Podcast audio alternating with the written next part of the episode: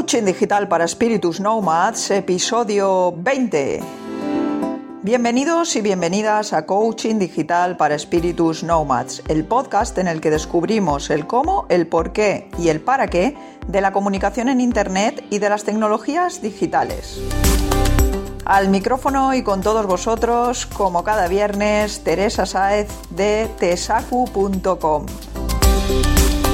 Conectamos desde Valencia con la era digital.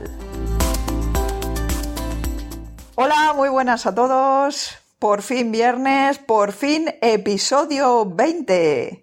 Cinco meses de podcast ya, madre mía. Y bueno, hoy toca el informe de mi experiencia podcaster de los episodios 11 al 20. Recordáis que en el episodio 10 Hice una especie de informe donde os contaba mi experiencia podcastera en esos 10 primeros episodios y en el previo al lanzamiento del podcast. La verdad es que si con la grabación de los 10 primeros episodios aprendí un montón de cosas, a partir del episodio 10 todo se disparó y además de haber conseguido mejorar bastante lo que es el audio de este podcast, ya desde el episodio 11, como vuestros oídos han tenido ocasión de comprobar, Puedo deciros que he tenido experiencias muy bonitas gracias a esto del podcasting. Eh, lo primero que hice fue empezar a seguir consejos. Para empezar, nada más compartir el episodio 10 en redes sociales, en el que os contaba mi experiencia podcastera hasta el momento. Un tal Sune en Twitter podcaster al que hasta entonces no había conocido y del que más tarde os volveré a hablar, se ve que sintió piedad de mí, vio el tuit este que compartí, escucharía el podcast, sintió piedad de mí y sobre todo de los oyentes de mi podcast, de vosotros, y respondió a mi tuit aconsejándome pasarle el levelator a la pista de voz de mi podcast en formato WAV.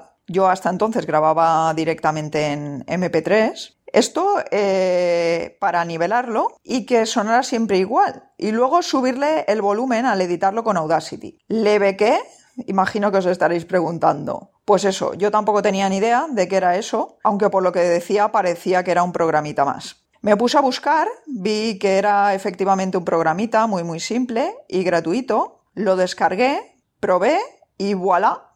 Con eso solo la calidad del audio ya mejoró considerablemente. Después Probé a subirle el volumen con Audacity, como también me había dicho Sune, y vuestros oídos ya han podido comprobar el resultado. Ahora podéis escuchar el podcast sin problemas mientras entrenáis en el gym o mientras vais en autobús, conduciendo o andando por la calle, porque la calidad y el volumen son los adecuados y tenéis bastante margen para controlarlos. De cualquier manera, aparte de seguir estos consejos, también he estado buscando información por ahí y mirando algún video tutorial para mejorar el podcast y, voy a contaros paso a paso cuál ha sido el proceso que he seguido para grabar y editar los episodios del 11 al 20. Por si alguno de vosotros está con el tema de crear un podcast o incluso ya lo ha lanzado a la red y le puede servir de algo, que me consta que sí que hay alguno por ahí que estáis en ello. Pues bueno, para grabar el podcast he seguido utilizando la grabadora Zoom H1 con los micrófonos omnidireccionales Giant Squid conectados a ella. He desistido de usar auriculares conectados a la grabadora para monitorizar mi voz mientras grabo, porque eso aumentaba el ruido en la grabación. Además, eh, la grabadora tiene una pantalla pequeña que permite ver el nivel de voz mientras hablas. Pero de todas formas, como ya he conseguido controlar bastante mi nivel de voz de forma natural, tampoco necesito estar mirando continuamente si hay algún pequeño cambio o lo que sea, pues ya se corrige después en el proceso de edición. Siguiendo el esquema más o menos de lo que yo hago, tendríamos lo siguiente. En primer lugar, lo que hago es grabar con mi voz el contenido del podcast en la grabadora, en formato WAV, y dejando dos segundos de silencio al inicio esto es porque luego estos dos segundos se utilizan para reducir lo que es el ruido del podcast, ¿vale? De la pista. Dejo estos dos segundos al inicio y después, una vez grabado, grabada la pista de voz en la grabadora, lo que hago es pasar el archivo, este, el archivo en WAV, al MacBook Pro, que es el que utilizo. Posteriormente, el segundo paso sería pasarle el levelator que decía Sune al archivo este WAV lo que hace es nivelar, esto lo que hace es nivelar el, sonido, como os he dicho antes, y el volumen de todo el audio para que se oiga exactamente igual en todo momento. El tercer paso sería importar desde Audacity el archivo creado como resultado en Levelator, porque cuando pasáis el archivo de voz o la pista que queráis en WAV a Levelator, crea un nuevo archivo con una, extensión diferente, que también está en WAP, pero tiene una extensión diferente y lo que tenéis que hacer pues es eso, ya así lo podéis importar directamente en Audacity. Lo importamos en Audacity entonces para poder editarlo. El cuarto paso sería aplicar el efecto de reducción de ruido a toda la pista. Como os he dicho, se selecciona un segundo de esos dos que hemos dejado de silencio al inicio para que se tome como base del ruido ambiente, digamos, y entonces pues se le aplica la reducción de ruido y así igualamos la pista. El quinto paso sería eliminar los fragmentos innecesarios, por ejemplo, algún silencio que hemos dejado más largo de la cuenta, o si hemos tosido, alguna muletilla que hemos repetido más de la cuenta, o algún error que queramos eliminar, ¿de acuerdo? El sexto paso sería subir el volumen de la pista de voz utilizando la herramienta de envolvente de Audacity. Séptimo paso sería exportar el audio en formato MP3. Este paso podríais ahorraroslo, pero a mí me gusta tener una copia de la pista de voz aislada del conjunto del proyecto. En el octavo paso abro un nuevo proyecto en Audacity e importo el audio en MP3 de la pista de voz y el audio en MP3 de la sintonía de introducción del programa. Coloco la pista de audio de la sintonía de introducción por encima del de la voz o sea, por la pista de audio de la música, digamos, de la sintonía de introducción, la coloco por encima de la pista de voz, justo al inicio, y corto la parte de música que sobra. El décimo paso sería aplicar a la pista de música de introducción los efectos de autodac para que el volumen de la música baje automáticamente cuando yo hablo y suba cuando no lo hago, y de desvanecer progresivamente, para que no desaparezca la música de una manera muy cortante. En el paso 11 lo que hago es importar la sintonía del final del programa y repito el paso 8, con la diferencia de que en este caso utilizo la herramienta de desplazamiento en el tiempo para colocar el fragmento de música justo al final, ya que se trata pues eso de la sintonía de cierre del programa. En el paso 12 aplico el efecto aparecer progresivamente a la pista de música de la sintonía final del programa y en el paso 13 ya exporto el audio del conjunto del proyecto en formato MP3 para posteriormente subirlo a Spreaker. Más o menos estos serían, eh, bueno, más o menos no, es así, estos son los pasos que yo sigo para realizar el podcast. Todavía tengo algún problemilla con la música de la entrada y la salida del programa. Por el tema de que al solaparse voz y música a veces no se escucha como toca, pero vamos, eso es algo que también he mejorado últimamente y que estoy segura de que en breve quedará perfecto. Otra cosa que he hecho ha sido probar nuevos espacios para grabar dentro de casa pero no he conseguido que el podcast se oiga mejor desde otro sitio de la casa que no sea el que ya utilizo para grabar habitualmente. Así que seguiré grabando desde donde lo hacía en un principio, porque otros espacios no solo no mejoran el audio, sino que lo empeoran bastante. Ah, y he estado buscando nuevas experiencias, experimentando en esto del podcasting y tal. La primera cosa que he experimentado fue eh, organizar un taller de radio en directo bueno, a ver, la experiencia no fue organizar el taller. Hemos organizado muchos talleres desde un entretans eh, relacionados con las nuevas tecnologías. La experiencia fue que a raíz de organizar este taller de radio en directo, con motivo de la primavera educativa que se celebró aquí en Valencia, utilizamos la opción de emitir en directo de Spreaker, cosa que yo hasta el momento no había hecho. En esta ocasión yo no estuve detrás del micro ni me encargué de la mesa de mezclas, aunque sí que estuve acompañando y viendo todo lo que se hacía pero no me encargué yo directamente de estar manipulando la mesa. De lo que sí que me encargué fue de grabar y preparar pistas para su posterior reproducción, unir preguntas y respuestas algunas entrevistas, homogeneizar formatos de archivo, ordenar pistas musicales y subirlas a la plataforma para que estuvieran disponibles para después eh, poder utilizarlas en directo, etc. Ya que se trataba pues de un programa en el que el público podía venir a participar en directo y no podíamos prever la cantidad de participación que habría, por lo que necesitábamos disponer de un material de reserva. Al final fue mucha la gente que participó y no hizo falta usar gran parte del material que habíamos preparado previamente. Contamos también en este taller con la valiosa participación de Francesc Fenollosa, la voz de Jenny Tortuga en la versión valenciana de Bola de Drag, al que le pedimos que nos grabara alguna cuña. La experiencia fue muy positiva. Tengo que deciros que tuvimos algún problemilla con el wifi al principio, lo cual nos obligó a relanzar el programa en varias ocasiones. Pero una vez nos solucionaron el problema del wifi, todo fue rodado. Tengo que decir también que los soportes de que disponíamos para los diferentes micros eran de esos que tienen la base de triángulo, o sea, como un pequeño trípode, y que la estabilidad que ofrecían era bastante mala. Ya había escuchado advertencias sobre esto por ahí alguna vez. De hecho, por eso, cuando me compré yo la base para mi micro, la compré de las redondas y no de esas. Y bueno, en esta ocasión, en la que estuvimos trabajando con material cedido por centros educativos, tuve la ocasión de experimentarlo en mi propia carne, que esto no tenía buena estabilidad y que había que estar más pendiente de sujetar el micro que de otra cosa. Eh, otra de las experiencias que he llevado a cabo ha sido el participar en grupos de Facebook para podcasters. Me han invitado a formar parte de un par de grupos de Facebook de podcasters gracias a los cuales he descubierto nuevos podcasts y he conocido a otros podcasters. De hecho, pronto organizaremos una Pod Night en Valencia. Y a raíz de esto también ha surgido alguna que otra colaboración que ya os contaré más adelante. La tercera experiencia así podcastera que he tenido ha sido el participar como mecenas en Nación Podcaster, ¿vale? Bueno, en Nación Podcast, que es la red de podcast en la que se encuentra ese podcast de Nación Podcaster y otros más. He ganado el sorteo de Nación Podcast y no una vez, sino dos consecutivas.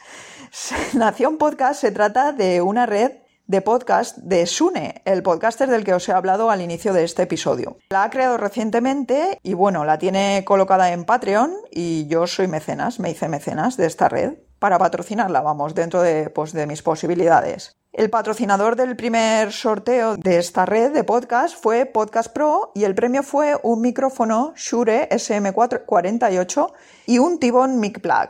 Podéis ver el vídeo que hice del unpacking porque me tocó, como os he dicho, el sorteo. Este primer sorteo me llevé el premio y grabé un vídeo que, bueno, grabé un vídeo, no, lo reproduje en vivo en Facebook y os lo dejo en las notas del programa por si lo queréis ver, para que veáis cómo son los regalos. El patrocinador del segundo sorteo fue el podcast Entre Trabajadores, o sea que ha sido del sorteo de este mes de julio. Y también me lo llevé yo. Esto parecía tongo, pero os prometo que no, porque además el sorteo se hace en directo a través de una aplicación online y todo, se retransmite en directo y no, no cabe dudas de que no había ningún tongo. Como os decía, el patrocinador de este segundo sorteo fue el podcast Entre Trabajadores y el premio fue un smartwatch SW8 de Android pero pedí que lo sortearan de nuevo para que otro mecenas tuviera la opción de conseguirlo, ya que yo había ganado también el sorteo del mes anterior y me parecía un poco, no sé, a ver, no pasaba nada, ¿no? Me había tocado y me lo, me lo, podía quedar perfectamente, pero bueno, teniendo en cuenta que tengo otro reloj que hace algo parecido y, y que la red está de podcast eh, hace poco, que está en funcionamiento y necesita promocionarse también y todo, pues bueno, me pareció un detalle el poder pedir que volvieran a sortear este regalo y le tocase a otra persona, a otro mecenas. Tengo que deciros que he estado haciendo pruebas con el micro y con el T-Bone en el MacBook Pro y que no he conseguido hacerlos funcionar, porque al intentar grabar con Audacity se producían unos acoples muy muy fuertes que impedían que se oyera la voz ni tan solo un poquito.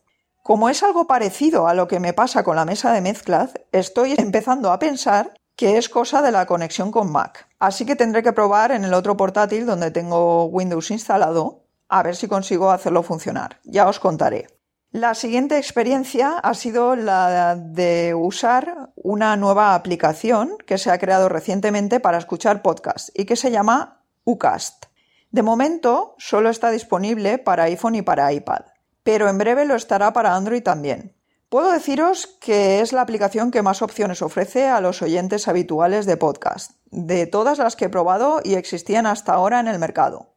Os animo a echarle un ojo, si os gusta escuchar podcasts. Supongo que sí, si estáis escuchando este. En lo referente a las valoraciones en iTunes, tengo que decir que está bastante parada la cosa lo cual no es muy bueno para mi podcast, porque si no me dejáis valoraciones, es más difícil que el podcast tenga difusión en la plataforma. Aunque es verdad que algunos sí que me hacéis llegar que os gusta el podcast y lo compartís en redes y las visitas al blog pues han aumentado desde que tengo el podcast. Os comento esto más que nada porque en esta segunda etapa de mi experiencia podcastera he estado utilizando Podrover, una herramienta para centralizar tanto las reseñas y valoraciones que me dejáis en iTunes España como las que me dejáis en las iTunes de otros países. Podéis encontrar un análisis más detallado de esta herramienta en un episodio del podcast de Promo Podcast de Emilcar FM que os dejaré en las notas del programa. Porque vamos, si no lo sabéis, ya os lo digo yo ahora, que en nuestra cuenta de iTunes solo podemos ver las reseñas y valoraciones que nos dejan en la tienda iTunes de nuestro país. Pero si queremos ver las que nos dejan en cualquier parte, en cualquier tienda iTunes de, cualquier país, hay que usar herramientas externas como la que os acabo de decir, de Podrover. Yo antes no utilizaba ninguna, empecé a utilizar esta y bueno, ¿problema de esta herramienta? Pues que cuando empecé a usarla estaba en fase beta y era totalmente gratuita y ahora ya está disponible la herramienta definitiva. Y tras un mes gratis que te dan de prueba, hay que contratar un plan de pago para poder seguir usándola. Así que no sé lo que haré. He estado mirando alguna otra herramienta de este estilo que da la opción de usar un plan gratuito o de pago, pero de momento aún no he tomado ninguna decisión al respecto. La verdad es que hace falta mejorar mucho en cuanto a herramientas de análisis y estadísticas en esto de los podcasts, porque a día de hoy no hay manera de tener centralizadas las valoraciones, las reseñas y las descargas que nos van dejando por ahí en diferentes plataformas y sitios, ¿vale? Yo creo que esto ayudaría bastante a evolucionar a los podcasts y a su utilización como herramienta de marketing, por ejemplo. Y ahora os quiero hablar de indecisiones. He decidido seguir publicando el texto largo en forma de post para cada episodio del podcast en el blog, porque además de ver que contribuye al posicionamiento en buscadores, ya que sabéis que los audios pues no posicionan por contenido, algunos de vosotros me habéis dicho que no escucháis el podcast, sino que leéis el post que escribo para cada uno de ellos. Y bueno, al menos de momento voy a mantenerlo así, aunque pensad que el podcast está creado para ser escuchado por lo que siempre aporta algo más como audio que como texto.